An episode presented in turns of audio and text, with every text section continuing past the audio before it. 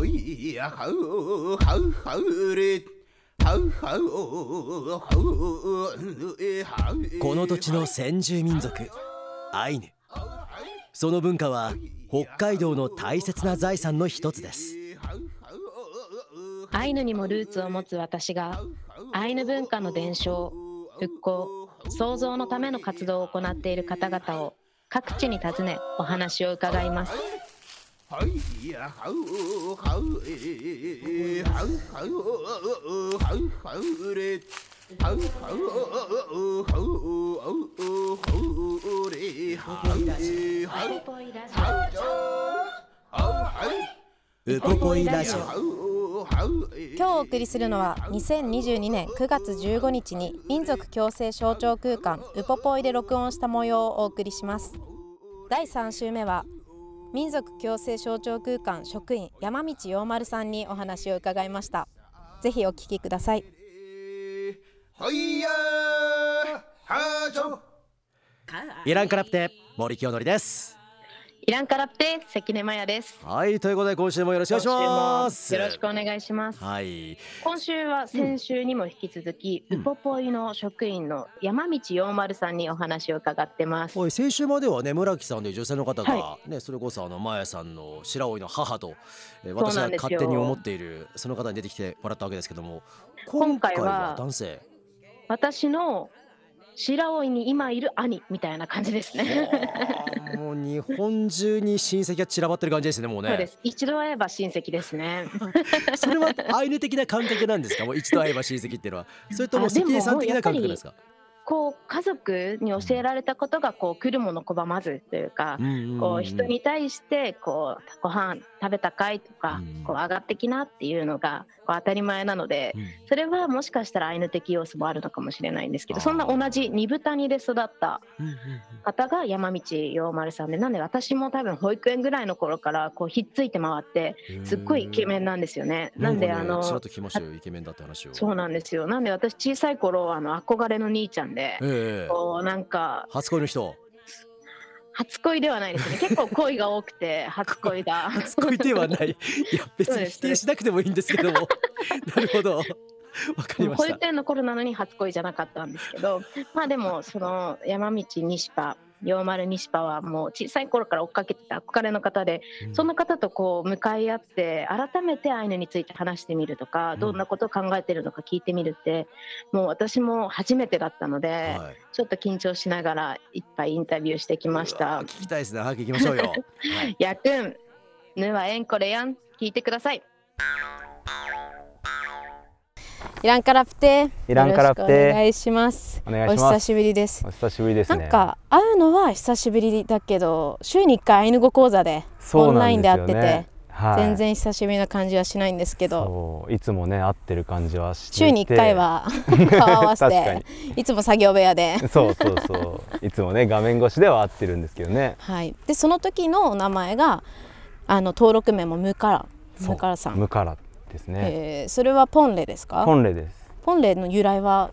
ポンレの由来これは僕は小さい頃から親に呼ばれてて、今でも使ってるんですけどあのまあ斧っていう木を切ったり割ったりするムカラ斧のことであの、まあ、昔は火を中心とした生活をしている中で、まあ、薪を絶やさないっていうのは男性の大事な仕事だと、それで男性が薪を作るっていうのは、まあ、怠けちゃいけないよと、うんうん。だからまあ仕事をね怠けないような大人になりなさいっていうそういう意味からつけてもらっすたと。ごい。かっこいい、えーでもずっとムカラさんムカラさんムカラニシパだね。ニシパって西パニシ西パって呼ばれるのはてちょっとあれだけどね。いやニシパだよもう私にとっては小さい頃から。ニシパっていうのが まあ紳士淑淑な紳士だったりとか、うん。こう継承として男性を呼ぶことが多い言葉ニシパムカラニシパじゃあもう同じ二豚に出身としてはい。結構気は緩んじゃってるんですけど、はい。お願いします。よろしくお願いします。でも二豚に似たのはいつまで？二ブッダにいたのは二十歳ぐらいですかね私とはじゃあいつだろう？私がもう小学校。そうだねもう私陽丸西パムカル西パのこと大好きで確かバスで遠足みたいに行った時にいつもひっつき回ってたよね。うん、そう。そう時。そうそう。会えばね、あの挨拶してくれたりとかね。そう懐かしい。今でも覚えてる。本当こんなちっちゃかったよね。そんなちっちゃかった。3 0センチぐらいだよ今。新生児じゃない？それ。でもそっかそっか。あれだよねあの中学校からだっけ？からもう二豚に離れちゃって、それからはしばらく多分会ってないけどその後も洋丸さんがいろんなところで働いてる時とか二豚にに工芸もだし、うん。なんかいろんな研修とかで来てる時に会ったりとか、そうです定ね期的にずっとうん。会ってて、今も定期的にもうアイヌ語勉強会で週に1回は会ってますよね。そうですね。ウポポイの前はどこに？いたポポイの前は少しだけ札幌にいて。札幌。あ聞いたかも。前にね。そう。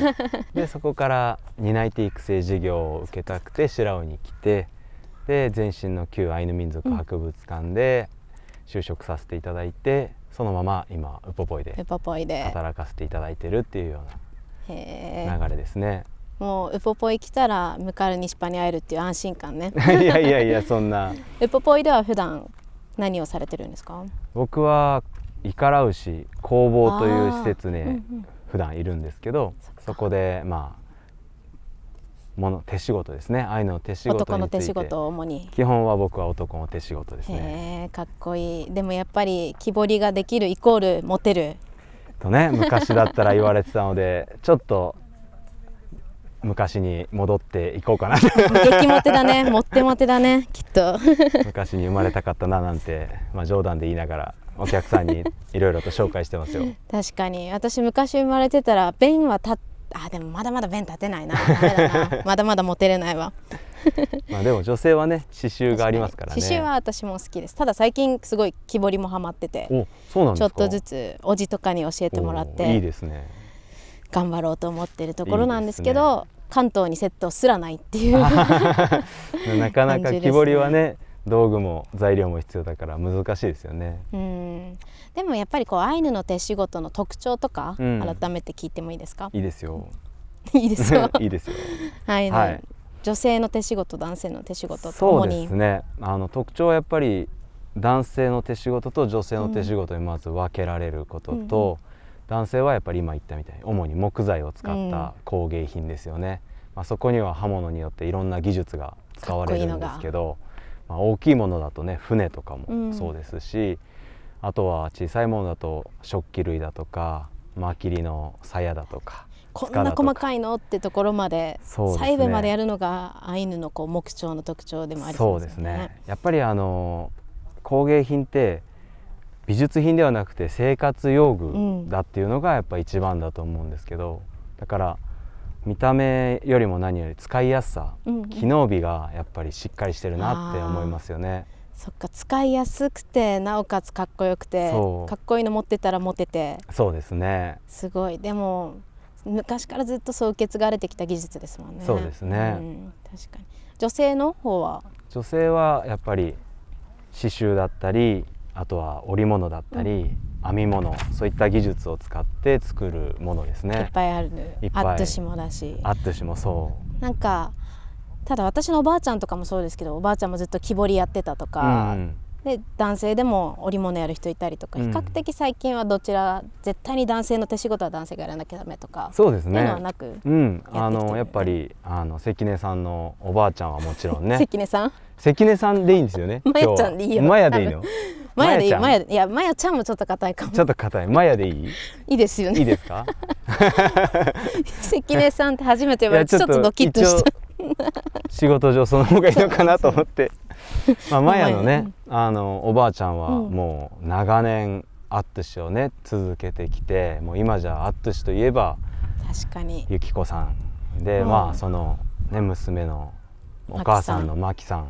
もやっぱり木彫りもやるし刺繍もやるしまに。たデザインをしてね、うん。いろんなものと挑戦してコラボしたりって。私の家族紹介してくれてる。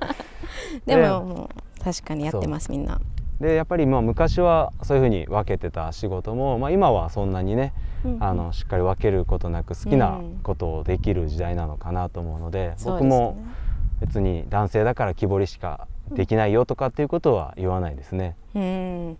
でも私も小さい頃から本当に学校帰りこうお昼寝する時の音は木彫りの木彫の音だったりとか、織物を織ってる音だったりとか、なんかそういうのがもう当たり前にあって育ったからこそなんだろうかっこよさとか、うん。何がすごいのかすら分かんなかったんだけど、うん。こう改めて関東に出てみて札幌に出てみて見つめ直したらなんでこんなちっちゃい小物一つになんでこんな小皿一つにここまで綺麗なかっこいい文様を施すんだろうっていうのがうん不思議になり始めて、そんぐらいからあアイヌのこう、まあ、美的センスというかアートっていうところ、うん。まあ、それがアート作品じゃなくもともとは生活に必要な道具だったはず、うん。でもそれがこうアートになり得るっていうのはすごいんだなっていうのを、確かにそうですね。いや本当に昔の人って一人一人が全員アーティストですよね。いやすごい。ね。古い作品を見ると、うんうん。もう全てがねかっこよくて美しくて個性もあって。そう個性もある、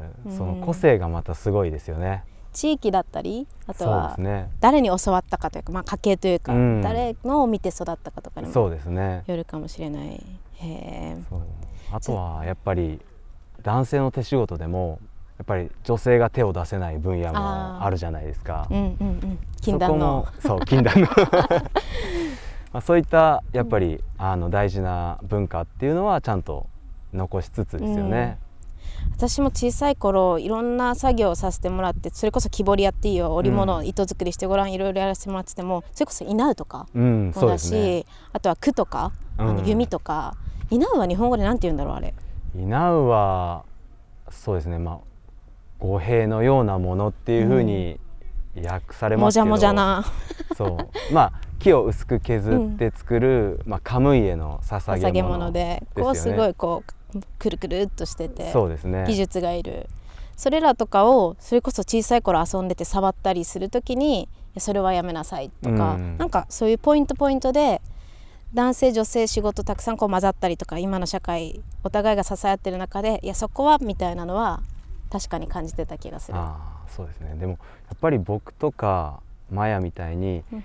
日常的にそう手仕事に触れてきうたっん、ていう世代って今だと珍しいと思いますよね。あー確かに工芸とか手仕事をなりわいにして生計立てていけるっていうのがやっぱり難しかったりして。そうですよね。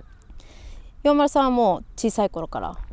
僕はそうですね。あの初めはどちらかというとその今言った稲うを作るのを手伝うったことが最初ですね。儀式儀礼とか。そうですねあの儀式を行うのに大人たちが集まってこう稲を削ってて、まあ、その前に木をね柳の木を取りに行くんですけどそこにこう連れてかれてこういう木を探してこいっていうふうにね言われてこう探して「この木どうですか?」って。これだったらじゃあここから切っていいよっていうところから教えてもらって、もう小さい頃から、小さい頃から小学生の頃からですね、うん、で高学年6年生ぐらいになると親からあの稲受けまきりもらってちょっとそろそろあんたも削んなさいみたいな形で言われてでそれでまあ余った木とか、うんうん。そういうの削らせてもらって最初練習して全然うまくいかないんですよね。えもうでも向かいにしぱすっごい器用だからいやーもう最初はやっぱりね本当に難しいんですよ稲うって。うん本当にちょっと今ラジオなんでね伝えきれないんですけど、きれない本当に薄く一枚一枚またそれを長く削るっていうのが、どうしてもこう長く削ろうとすると途中で切れたりして、うんうん本当に難しいことなんですけどもう木にも木目があってこう流れがあって思い通りにいかない木との対話ですね。そうですね。うん。でもやっぱりこう綺麗なものを削れた時はまあ自分自身も嬉しいですしやっぱりカムイに対してうんうん。いいものをあげたいなっていう一心からまあ一本一本作るたんびにどうしたらいいのかなっていうことを聞きながらあでそれで自分でも考えながらか。刃物の使い方とか腕の動かし方とかっていうのをまあ考えながらねあ、うんうんうん。最初は本当に大変でしたけど、まあ、そういう生活の中でまあやらせてもらったっていう経験がやっぱりすごい貴重な。今でもね生かされてますね。えーアイヌの方々の中でも最近はジェンダーレスな感じになってきてるんですか？仕事的には。そうですね。私が感じるのは、うん。最近でもないんですよね。それこ結構前からそそれはまあ歴史的背景があってこうどうしようもなくそれこそ村に男性がいないから男性がやってた仕事を女性もこう受け負わなきゃならなくなったとかうん。いろんな時代背景もあると思うんですけど、うん。でもそうやってこう男性がやるべきこと女性がやるべきことみたいなのをお互いが分担してたところをこうちょっとずつこうそこがミックスしてったりとかしてで最近はあの私が別に木彫りやってもみんないいじゃんかっこいいじゃんって褒めてくれるような社会なのかなって思いますね。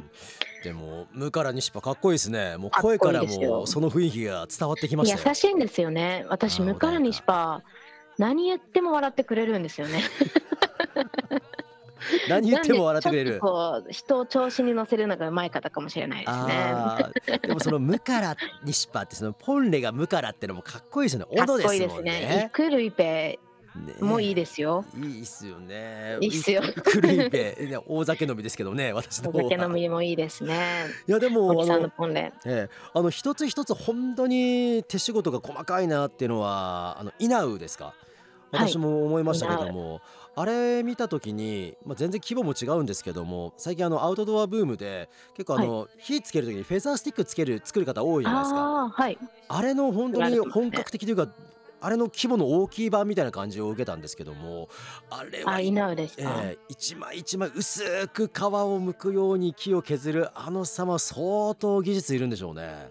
技術いりますね。え。え。やっぱりこうアイアンのあの工芸の特徴って木で作られているこう木と生きる民族であるとも私言っちゃうことがあるんですけど、うん。とともにこう細かいところまで本当に見れば見るほどえー、なんでここまでこだわってるの？みたいなのがこう見れてくるのがアイヌの工芸なので、うんなのでもう多分終わりがないんだと思いますね。あこあう完成しないんだもうずっと。これでもういいものできたあこれすごいいいものだっていう自分の中でのこう上限みたいなの作れないぐらいはあ。こうこみんながみんな極めていってるのがええ。アイヌ工芸なのかなと思います。な。るほど。もうサグラダ・ファミリアですねもうじゃあ。ね。そうですね。終わりがな見えない。ので、そうなんですよ。なので、こう後半でも、あの、ムカラニシパうん。が、あの手仕事のパターンですね。アイヌ文様ってどういうものなの？とか、あとは手仕事を伝え残していくうんっていうことがどういうことなのかお話ししてくれてるので、はい後半も聞いてください。はいやくんぬはえんこれやん。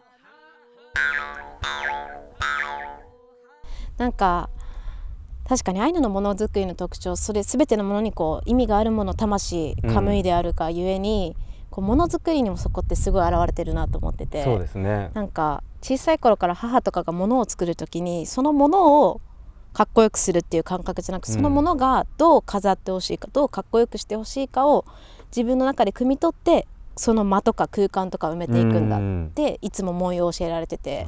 かっこいいだに何のこっちゃって感じなんですけど。でもなんかすごいあ確かになって今四丸さんの話聞いてて思った。そうですね、うん。まあ、ちょっとここで何度かね「カムイ」っていう言葉出てますけど、まあ、ちょっとリスナーの皆さんわからないと思うんで確かに確かに。ちょっことこだけで。紹介させてもらうと、まあ、カムイっていうのは、まあ、いろんなところにいるんですよね。うんでアイヌの考えでは全ての生活の周りまたは自然いろんなものにこう魂が宿っていてで生活に欠かせないものまたは力の及ばないもの、そういったものをカムイって言うんですよね。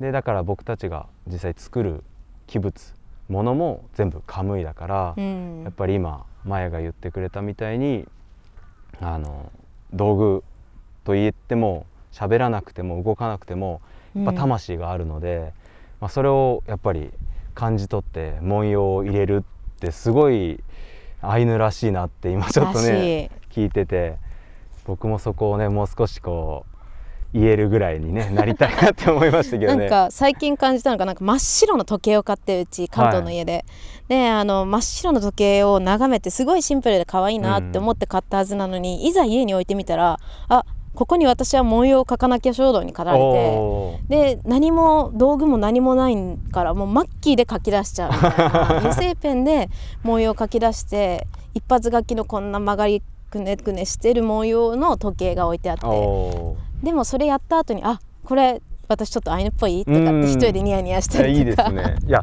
そう僕もね、あのいろんなこう古い資料とか見てると思うのが、アイヌっていちいちおしゃれだなって思うんですよ。おしゃれ。そう。本当になんでここまでこだわるのっていうところまで形もこだわるしあとはそこに少しこうね筋一本でもこう文様を入れるんですよね。でそれがねかっこいいんですよ。もうここ掘ってあるんだからここ一本細いのいらないじゃんって思うところにもうちゃんと加えられてる。でそれがすごいかっこいいんですよね、うん、だからその今マヤが言っていたなんかこう書かずにいられない。文様入れ入れないと入れないようなその感情。ってすごい多分アイヌっぽいんだなっていうね。わあやばいアイヌだ。思うし、うんうん、やっぱそうだったんじゃないかなってね、うん、思いますよね。昔とかこう刀とかエムシコロペ、うん、警察が刀を持ってる時期とか、はい、刀を置いとくだけでその刀に勝手に木彫されてたとかっていうのとかも聞いたことある。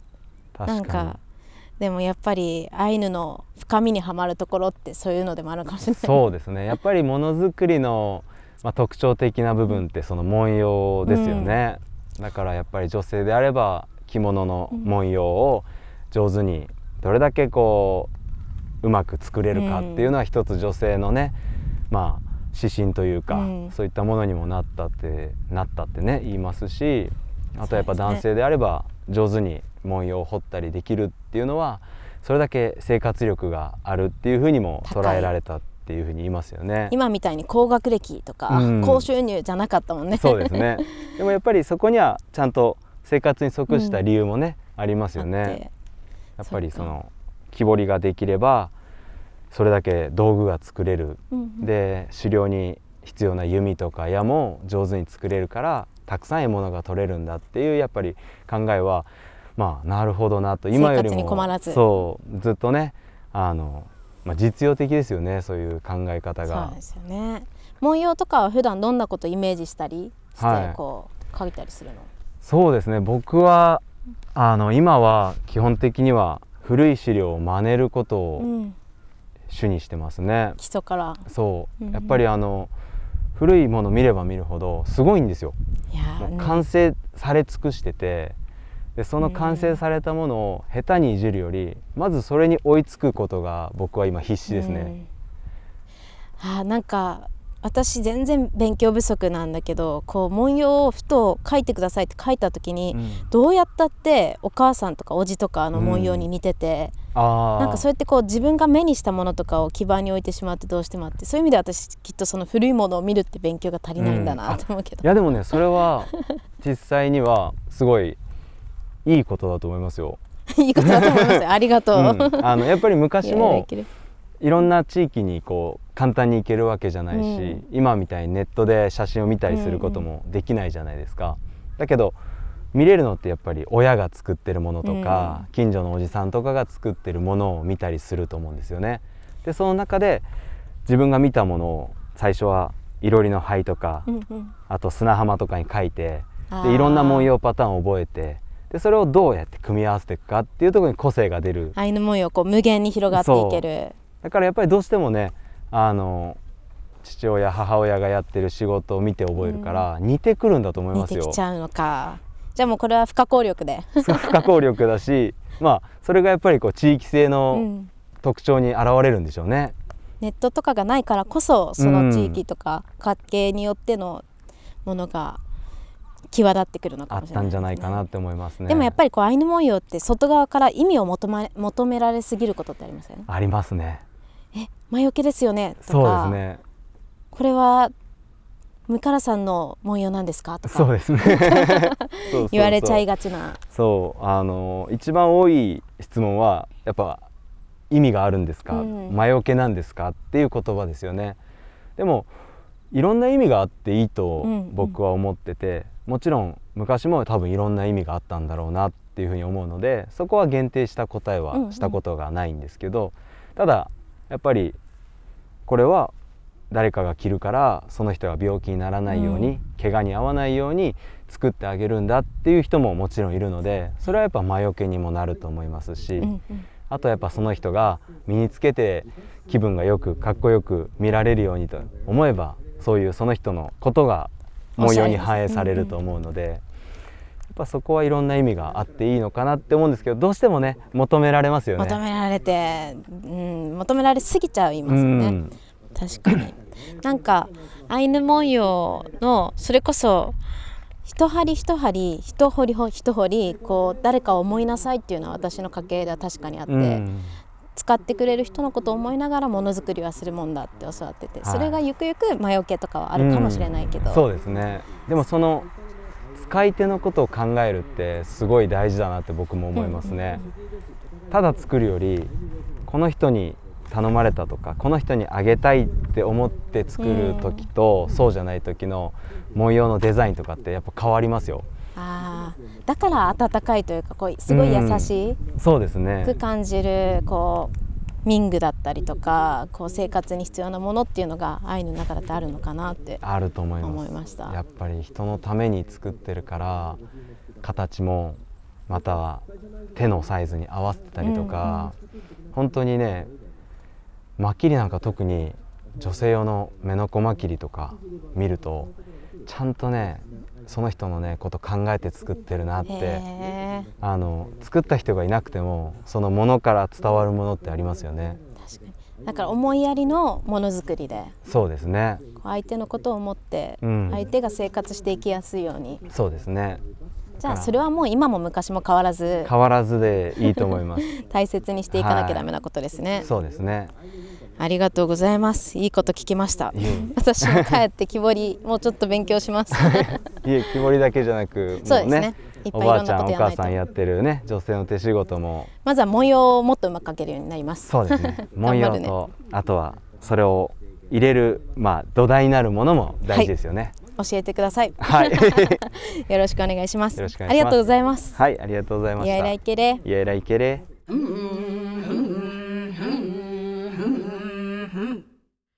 そうかあの文様って明確な理由があるわけじゃないんですね。ないんですよ。やっぱりでもムカルニシパかっこいいですね。そこにそこに帰結しますね。いやそこに帰結もするしちゃいますよ。えー、でもやっぱりこうかっこいいって私の中ではすごいキーワードでこう、アイヌのことを考えるときにちょっと気構えたりとか、よなんか予習していかないとダメなのかなとかじゃなくてこう純粋にあかっこいい言葉だなかっこいいこうなんかファッションだなとか、そのかっこいいから入れるとか美味しいとか何でもいいんですけどその感覚から入れるお互いの共通っていうものが工芸とかで増えていったらいいですよね。あそうですよね。でもそれこそ渡すプレゼントする誰かのことを思いながらその人のことを考えて文様を彫るとか、まあ、縫うとかになってくると確かにいろんな意味は込められます。一言で言えなくなってきちゃいますもんね。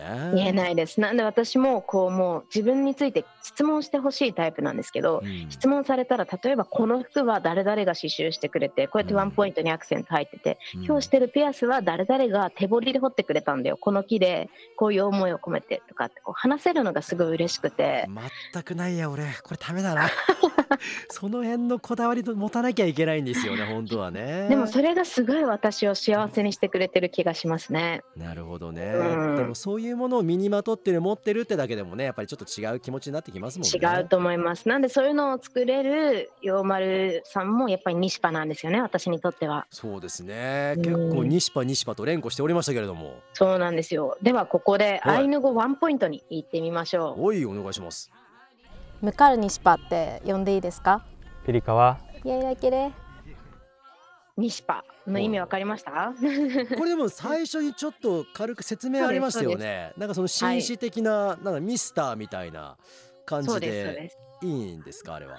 うんともともとはこうすごいこう、まあ、誠実な人だったり人として信頼される人だったりとか、うん、こうそういう男性への継承として使われてた言葉なんですけど、はい、やっぱり近代になるとお金を持ってる人とかのことを指したりもするしただやっぱりこう私から感じるニシパはこう私が尊敬できる人のことをニシパって呼ぶ気がします。はあ尊敬またミスターともちょっと違ってくるんですねじゃあ。ミスターよりも、こうもっとこう敬意みたいなのが敬意なんていうんですかね。もうちょっとこう個人的な感情こう立場とかじゃない、こうまあ、村から尊敬されてることも大切だと思うんですけど、こうその人がどう思ってるかが西パには現れるのかなって感覚が私にはあります。なので私にとっては森さんも私のこのたどたどしい話を全部フォローしてくれて、なので、イクルイペなんですけどイクルイペ西パですね。なんか嬉しいこと言ってくれますねちょっとねなんか途端に、えー、途端にイクルイピが輝き出したような感じがしますけどもさらに。そうです。大酒飲み、ね、それいいからだから。それはもう毎回言わなくてもいいですがそこは。はい。わかりました、えー、ありがたく受け取らせていただきます。はい。西パです。はい。さあ今週はたっぷりと無から西パのお話聞かせてもらいましたけどもまだまだ聞きたいですねやっぱりねまあ、まだまだ足りないですね。ですよね。なので来週もこう同じように、向かる西パに、今度はあのポポイでのできる体験の話であったりとか、うん、あとはカムイって今回もちょびっと出てきてたと思うんですけどそのカムイっていうものがどんなものなのか。皆さんももしかしたら聞いたことある言葉かもしれないカムイ、うん、実はもっともっとこういろんな意味合いを持った言葉なのでそういうことをたくさん教えてもらってます。わかりました。じゃあ来週もね楽しみにしています。楽しみです。やくんつゆぬからんろではまた来週